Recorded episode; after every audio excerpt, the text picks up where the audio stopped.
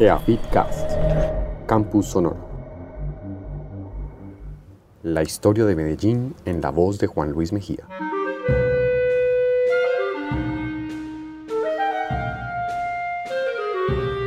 Cómo esa pequeña población que nació a la orilla de la quebrada de Aná en el siglo XVII se convirtió en la ciudad que es hoy. Esta serie es un extracto de la charla sobre la historia de Medellín que el rector de AFID ofreció a los beneficiarios del programa Jóvenes 2020, pues está convencido de que todo líder que pretenda beneficiar a la sociedad debe conocer a la población y el territorio al que se quiere dirigir.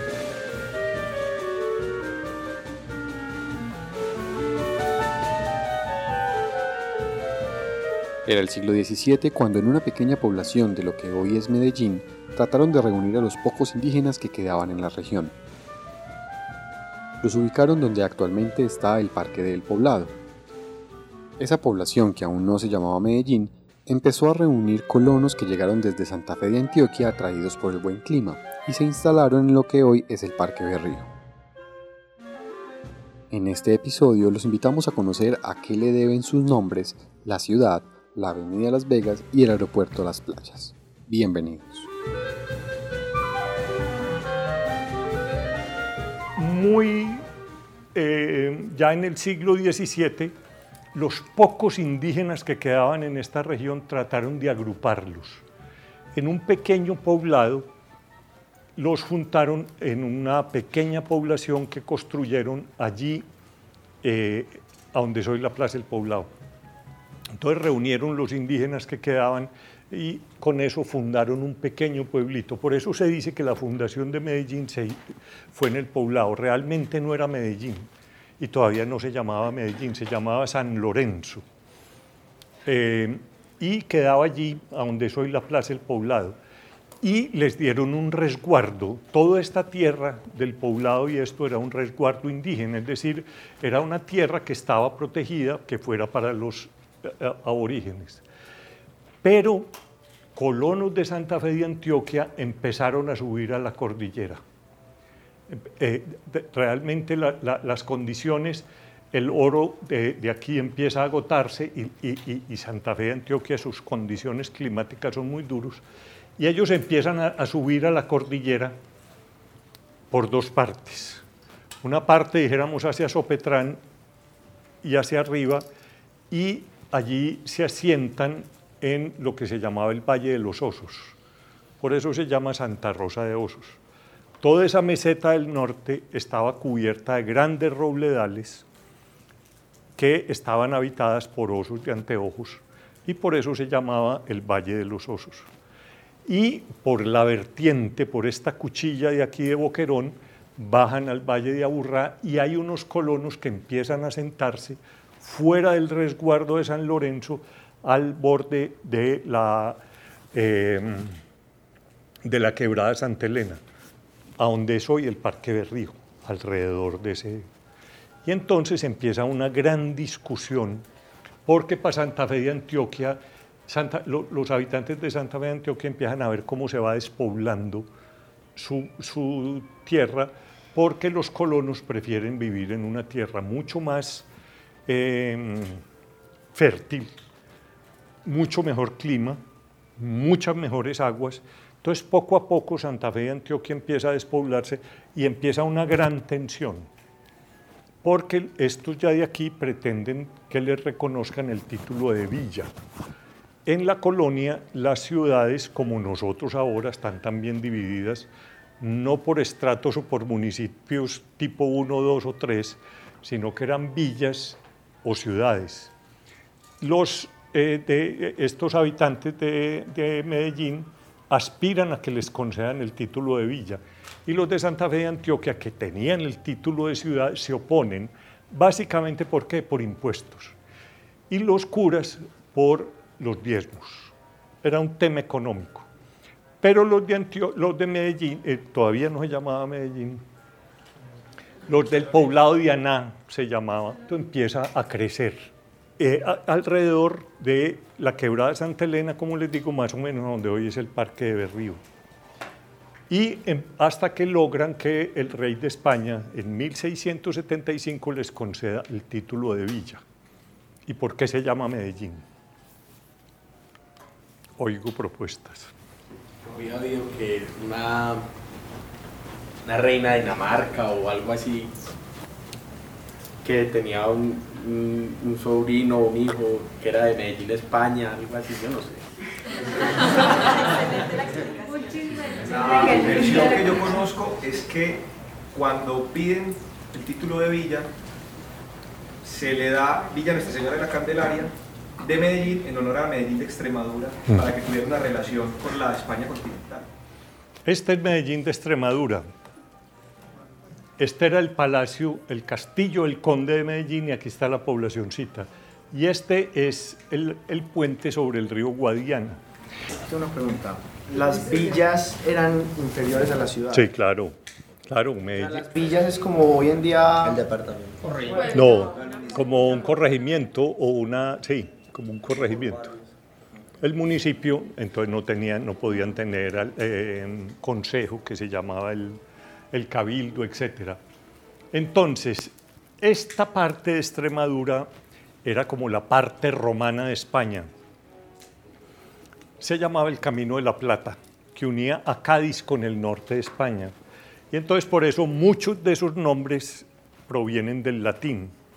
Este era uno de esos eh, pretores eh, eh, romanos que se asienta allí, que se llamaba Metelo.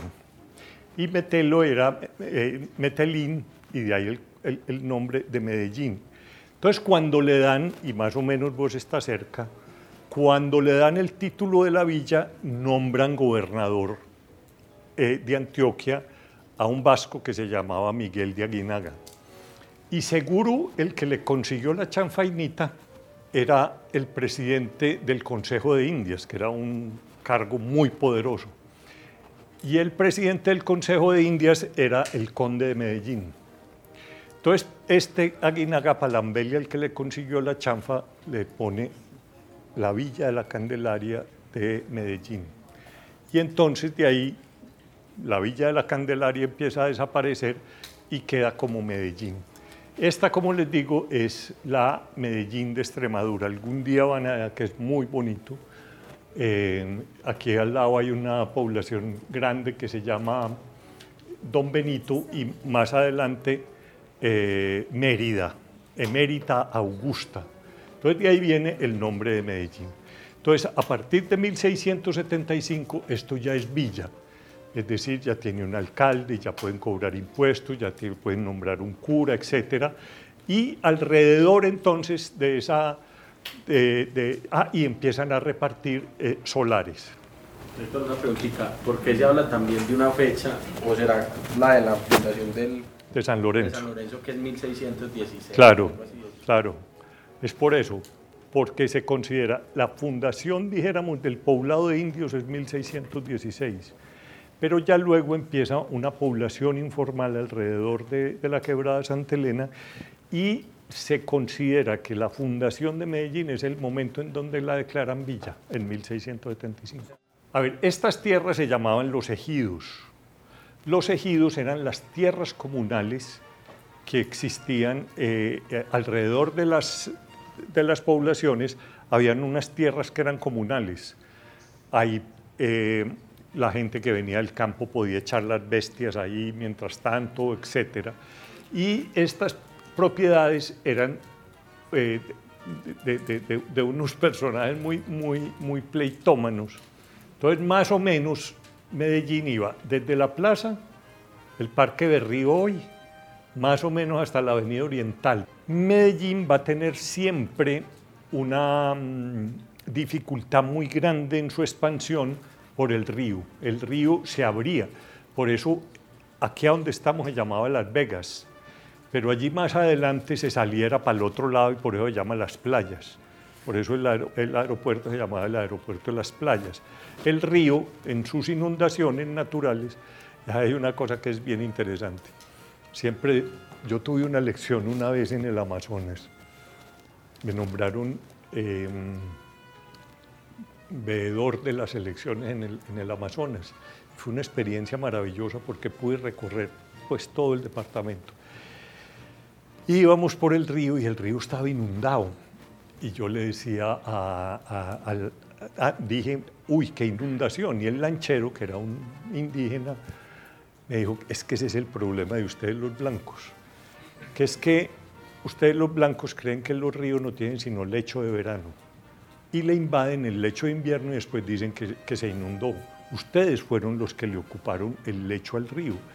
Entonces los ríos tienen lechos de, de- de- de verano y lechos de invierno. Y entonces este era un pleito porque, fíjese, ni verá, por eso la ciudad empezó para acá, porque no podían pasar los caminos por esta propiedad privada. Entonces este pleito es para eso. Entonces aquí está eh, San Lorenzo, que luego se va a convertir en el poblado. Por aquí íbamos, este es el Cerro Nutibara, por aquí íbamos a Belén, eh, San Benito, por aquí salíamos a la América, por aquí a Fontidueño, etcétera, etcétera. Entonces, este dijéramos como la, primera imagen de este pobladito. Es que imaginen ustedes que en la independencia, en, el año 2000, eh, eh, 1810, cuando el grito de la independencia, ¿cuántos habitantes tenía Medellín? 5.000 habitantes. Esto era una cosita más chiquita que Santa Elena. Es que esto era, pero teníamos, eh, eh, estábamos muy bien ubicados, que es una parte muy importante. Medellín se empieza a volver un centro eh, de distribución y sobre todo Medellín es el, como el equilibrio entre el valle. El, yo siempre digo que una de las exageraciones paisas es llamar a esto valle, el Valle de Aburrá. Esto es una cañada grande. Esto, sí, esto es una cañada. Eh, eh, Es que un valle que eh, en su máxima, lo más amplio tiene 8 kilómetros, pues no es muy bien un valle. Y el valle, que llamamos nosotros, dijéramos, está dividido en dos. La parte sur, dijéramos de aquí hacia, hacia el sur, tiene un régimen de lluvias distinto. Recordemos que los vientos al Valle de Aburrá entran norte-sur y por eso las nubes se acumulan más aquí y por eso esta parte era muy fértil. Y esta parte del sur del valle era para agricultura. Durante mucho tiempo todo esto fue agrícola y grandes eh, caña, maíz, frijol y se volvió en un centro agrícola muy importante y productor de maderas. Las maderas más finas eran de esta cordillera de allí, eh, sacaban las vigas para la construcción de la villa. Por eso se llama el Envigado, porque era el lugar, eh, había una, una, mm, una teoría de que el comino crespo, recuerden que en estas primeras eh, colonizaciones, en estas primeras fundaciones, le trataban de sacar el cuerpo a varias cosas. Una, al zancudo, a uno le parece hoy absurdo eso, pero por eso toda la colonización antioqueña está en la cresta de las cordilleras. Y al comején. El comején en América se come lo que le pongan, salvo si son maderas finas, como el comino crespo. Por eso el comino, esta- estas montañas de aquí decían que el comino crespo bueno era el que le daba el poniente. Y toda esta cordillera era poblada de comino. Por eso, cuando estaban construyendo la Catedral de Villanueva, el padre Marulanda, que era un gerente, el berraco, él para poder construir la catedral se compró unos tejares en Belén y se compró una finca arriba de Envigado para sacar el comino crespo para construir. Por eso esa finca se llama la catedral, que muchos después va a ser famosa porque por la cárcel de Pablo Escobar. Eso era de la curia y era para sacar la madera y, la, eh, para la construcción. Entonces toda esta parte era el envigado. Pero para abajo, la parte de abajo eran los atos, eran ganaderos. Entonces esta parte era agrícola y la otra era, por eso se llaman ato, ato viejo, ato nuevo y el atillo, que eran las grandes fincas ganaderas. Entonces aquí producíamos alimento y allá carne y leche. Entonces Medellín era el, el, dijéramos, equidistante entre, entre esas poblaciones.